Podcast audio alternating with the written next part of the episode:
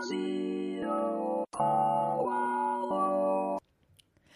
ッコえいこの頑張るウーマンこの番組は主婦、母、ウーマンの皆さんに少しでも楽しんでもらい、明日から頑張っていこうと思ってもらえるようなエネルギーになる番組です。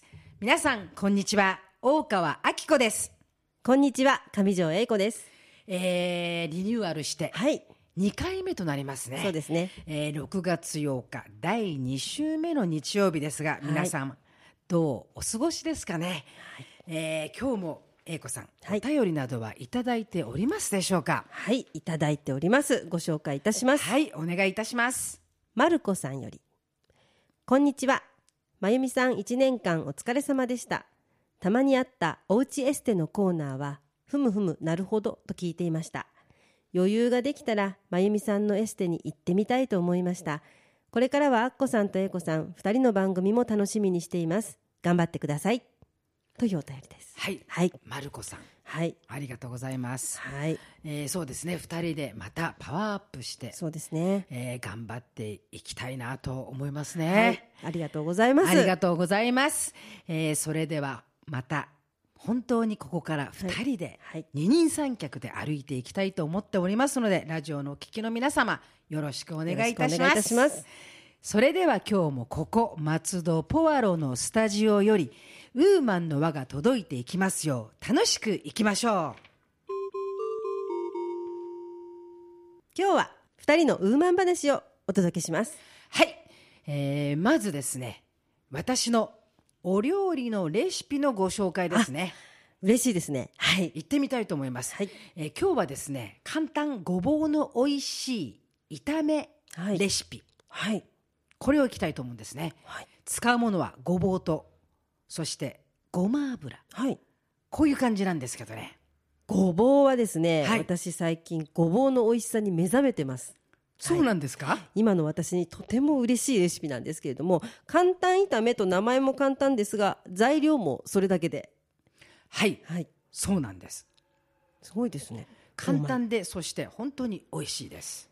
ごぼうはね本当に体にいいですからね。本当にそうですね。ごぼう、土のもの、はい。ごぼうは体にいいですね。はい。ごぼうのちょっと栄養分などをちょっと私。はい、はい。ぜひお願いいたします、はいご紹介いたします。でごぼうの成分の8割は水分で野菜によく含まれているビタミン類などはあまり含まれていません。ですがそれを補ってあまりあるだけの食物繊維の効能があります。はい。食物繊維は栄養ではありませんが腸の動きを整えたりコレステロールをコントロールしたりする重要な作用を持っています。そして満腹感もあります近年では発がん物質など有害物質を体外に排泄する機能があることが分かっています。ごぼうの食物繊維によって便秘の人が常食すれば症状の改善が期待できます。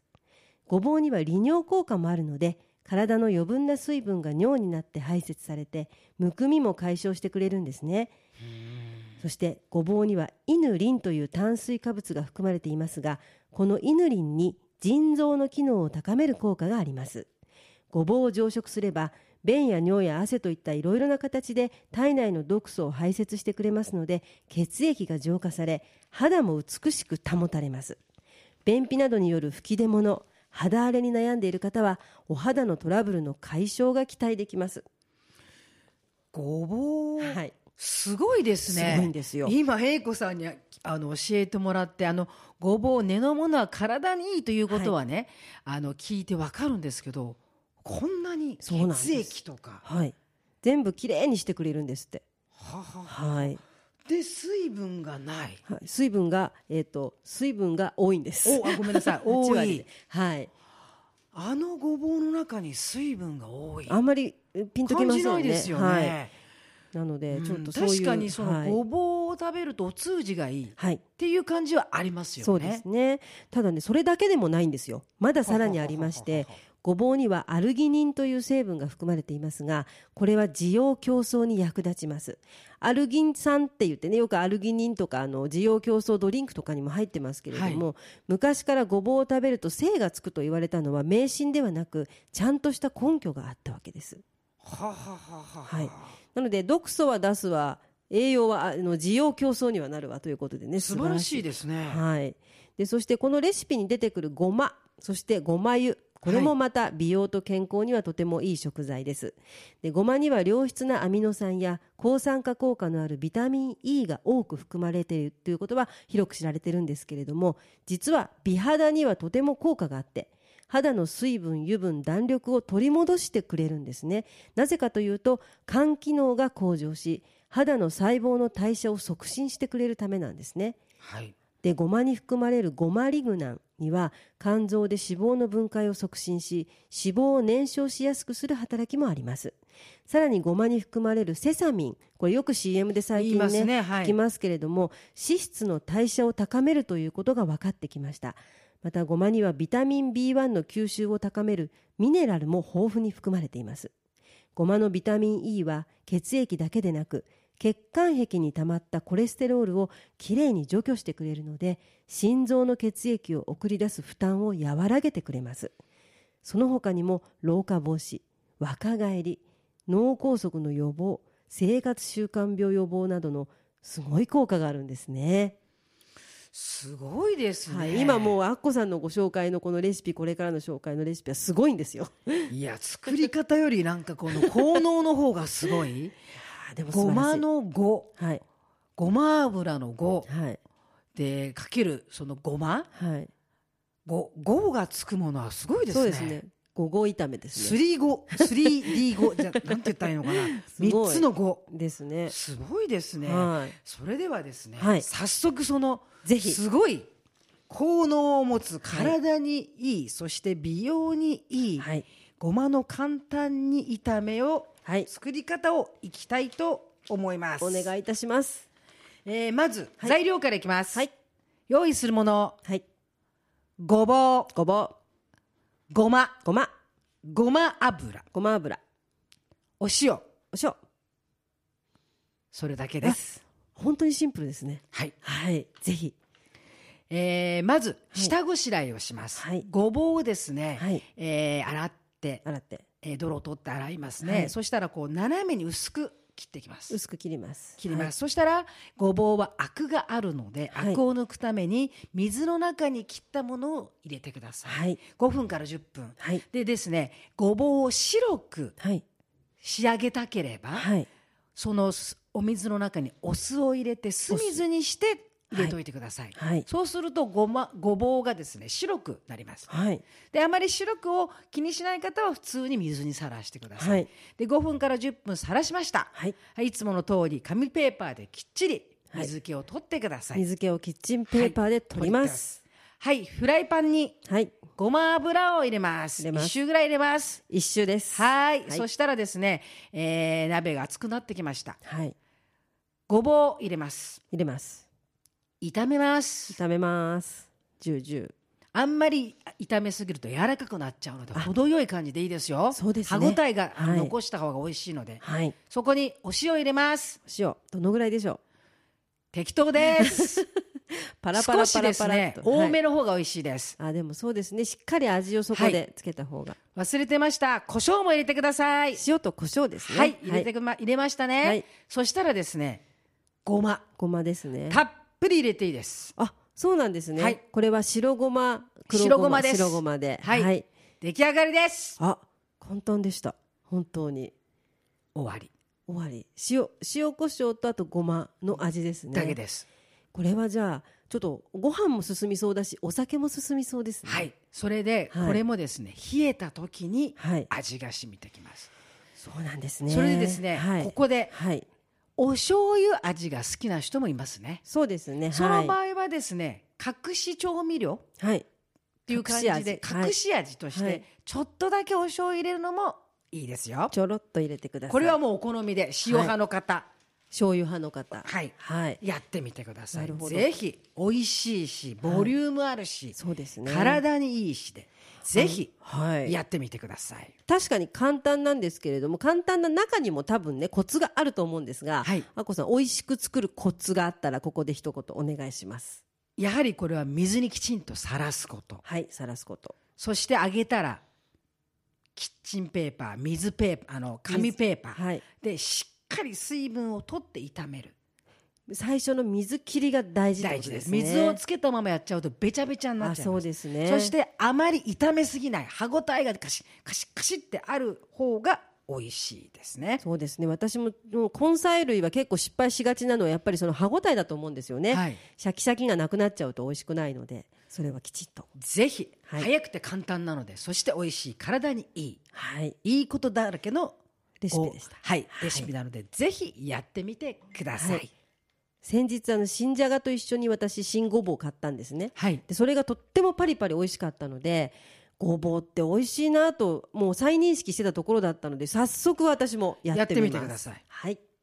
それでは私からはアッコさんからのレシピへのお返しといってはなんなんですが私からおすすめの本をご紹介させていただきたいと思います出ました本ですね。ちょっと待ってください。きちんと座りたいと思います。いえいえあのそんなに緊張しないでください、まあ、やはりねアッコさんは女優さんですから今日はこの本を紹介したいと思います角田光代さんの8日目のセミです8日目のセミ、はい知ってます？でもあれは映画の話ではないんですか？はい映画にもなりましたよね。でももともとは読売新聞に連載されていた小説なんですね。でそしてその後映画化ドラマ化とされました。はい。そうなんですか。では初めに小説だったんですね。そうですね。そこからですね。はい。私は知りませんでした。はい、私がこの8日目のセミを選んだ理由なんですけれどもこの「頑張るウーマン」で新しく本のご紹介をするということになってまず真っ先に浮かんだのが女性母の深い心が描いてあるこの本だったんですね。おそらく全ての女性が何かを感じる内容だと思いましてこの本をご紹介しようと思いました。はい。はい、で内容はある女性が不倫関係にあった男性とその奥さんとの間にできた赤ちゃんを誘拐し逃亡しながら4年間大事に育てていくという過程そしてその後成長したその誘拐された女の子の心の動きをねいろいろと描いたというこの両面を描いた小説なんですね。はい。でなぜおすすめしたいのかという理由なんですけれども、はいこれを読むとですね自分の中の女性性や女性としての自分ですねそして母性を確認できる本だなと思ったのでぜひウーマンの皆さんに読んでほしいと思いましたあの、はい。今英子さんが教えてくださったその内容、はい。選んだ理由そしてはい。おすすめしたい理由、はい、この3つがはい、確かに映画の中にありました、あやっぱりねありましたよね。はい。も、それは本当に今分かりました、はい、で女性の皆さんがこの本を読むと主婦だったり母だったり独身女性だったり立場は違っても奥深くのところで感じることができる考えさせられる物語だと私は思ったんですね。あのいいですか、はい。質問なんですけど、はい。私は本を読んでいないから分からないんですね。そのはい。映像、映画なので映像を見るはい、ものこの見て感じることしか分からなかったんですけれども、あの字を見た英子さんから見て、えー映画の映像と本のはい中の物語とはどうでしたか、はい、あの私も映画も見させていただいたんですけれども、はい。映画の方もキャストの役者さんの配役がとても合っていてすんなりに物語には入れたんですけれども目で見る物語としてまた別の形で受け止めたんですね、はい。はい、映画やドラマを見た方も原作をぜひ読んでみていただきたいと思います。字から文章からそれぞれの皆さんが個別に感じる女性の強さ母の強さを感じることができるんじゃないかなと思うんですね。字から感じるものはい。ですか、はい、そうなんです。えー深いですね。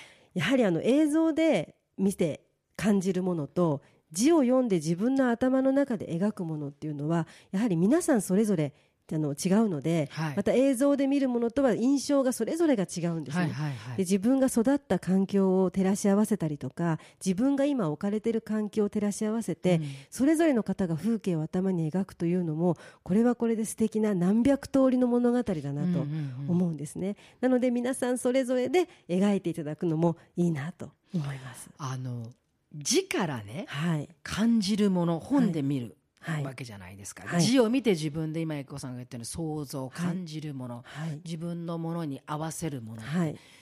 その字から感じるものっていう、だからそれ読む力なんですけどそれってとても難しくないんですか？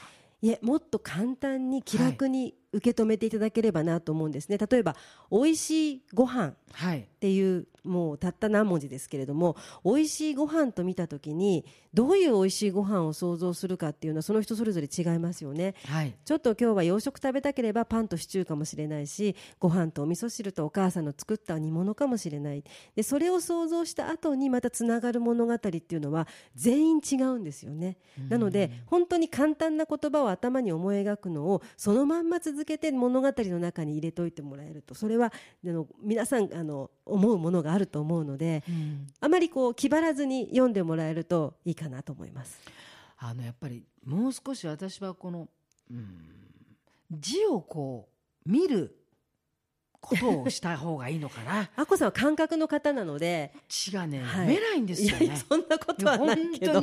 そんなことはないですけど。あの今ね英子さんからこう聞いて確かにこの映像で見た、はい。えこの映画私見させていただきました、それが英子さんのおすすめ内容そしてこのうん皆さんに見てもらいたいという理由、はい。確か全く同じ。はい。それはやっぱりそう話をされると本っていうのも今英子さんが言ったようにね、はい。簡単に感じる。そのやはり字から感じるものを感じることをすればいいんだっていうことなんだなっていう、あんまり文字を追ってしまったりとか、うん。あの自分が今読んでるっていう意識をしてしまうとすごくその字に追われてしまうんですよね。そうではなくて、うん。自分をその環境にポンと入れてしまえば割と映画を見ているように流れていく文字っていうのはあると思うんですねなのであの慣れ慣れっていうのもあ慣ると思います。れだと思いますよ、はい。あとやっぱりね、漢字が多いからあれが嫌なんだね。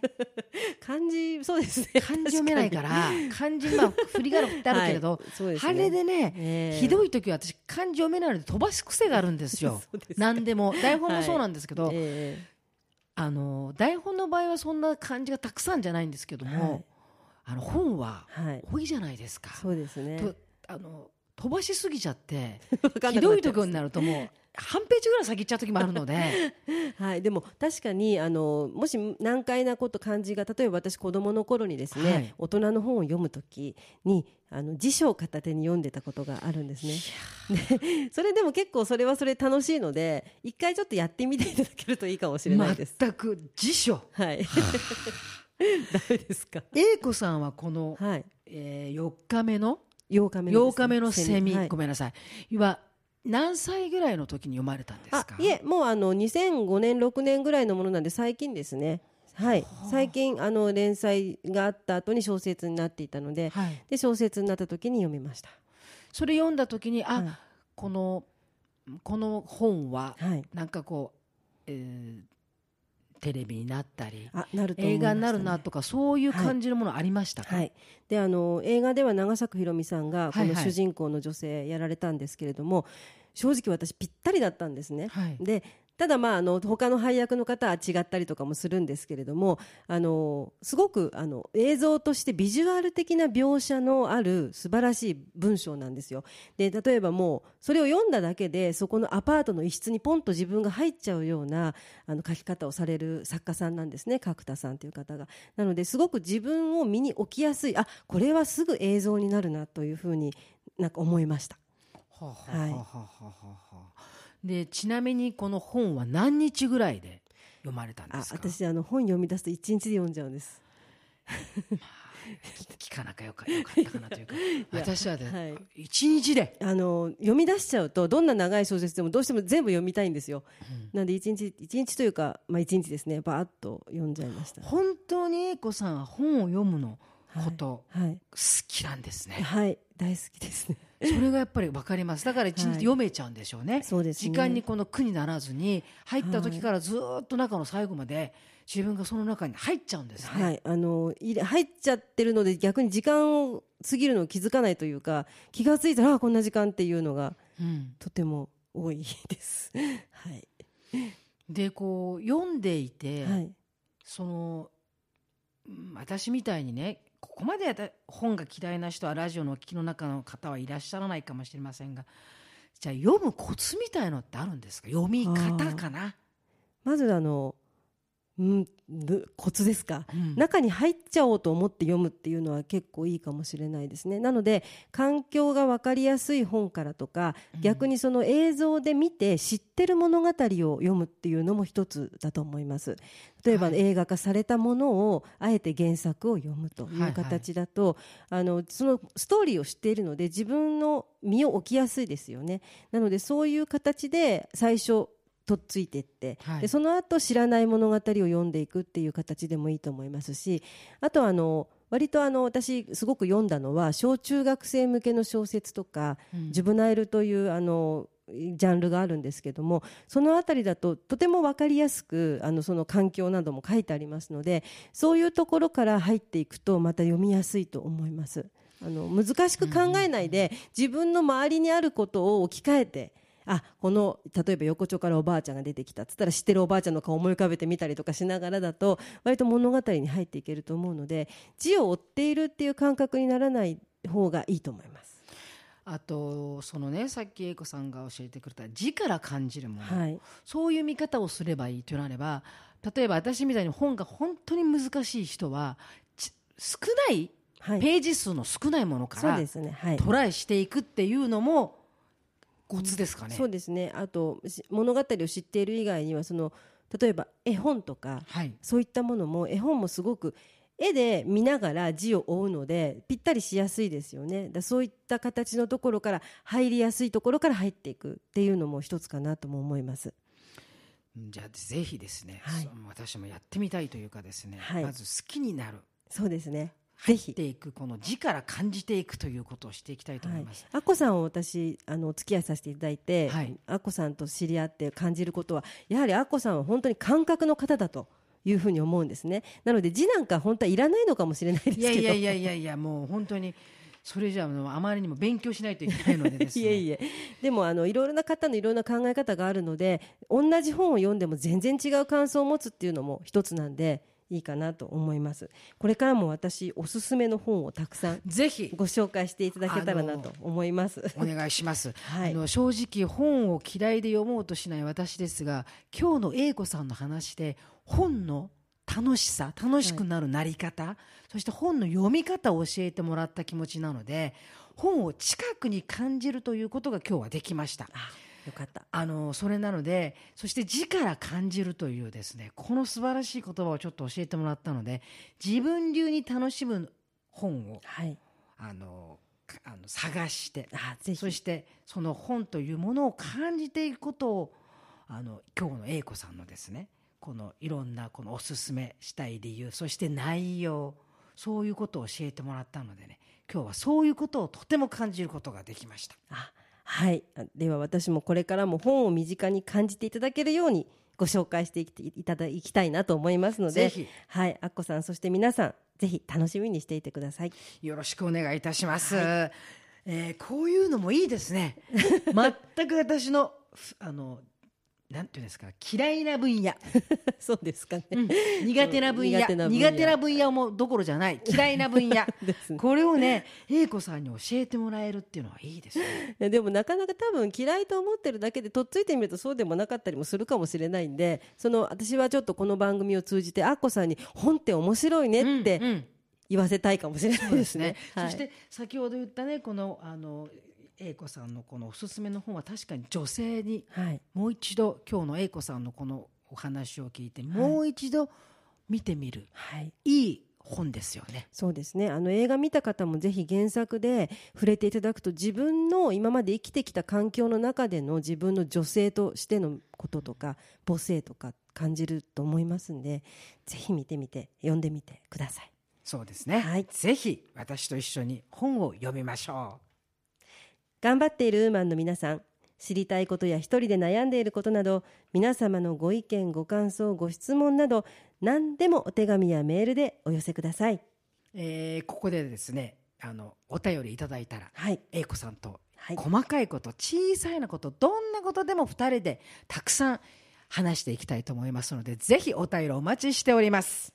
お便り宛先は郵便番号271-0092千葉県松戸市松戸1306鈴木ビル3階 FM 松戸頑張るウーマン係またメールアドレスはウーマンアットマーク FM 松戸ドットコムです。ポッドキャストや iTunes でお聞きの皆さんインターネットでラジオポワロと検索していただければ一番上にラジオポワロ公式ページが出ます。配信こぼれ話や番組内でご紹介したものやいろいろなお写真などもアップされていますのでぜひ一度見に来てくださいね。Facebook ページもあります。どうぞ皆さんいいね押してくださいね。Facebook 以外にもミクシーページ Twitter などもありますのでどしどしご意見をお寄せください。この番組は毎週日曜日週1回の配信です。ぜひ皆様日曜日はお忘れなくラジオポアロにアクセスしてくださいね。はい。来週もですね英子さんと2人で、はい。2人のウーマン話をお届けしたいと思います。どうぞお楽しみに。それでは良いお時間になりましたので今日はこれでお別れとさせていただきます。頑張るウーマンへの優しいひらがな。学ぶこといくつになっても大切な。それは大事な自分磨きそれでは皆様次回をお楽しみにあっこえいこの頑張るウーマンでしたラジオポアロ。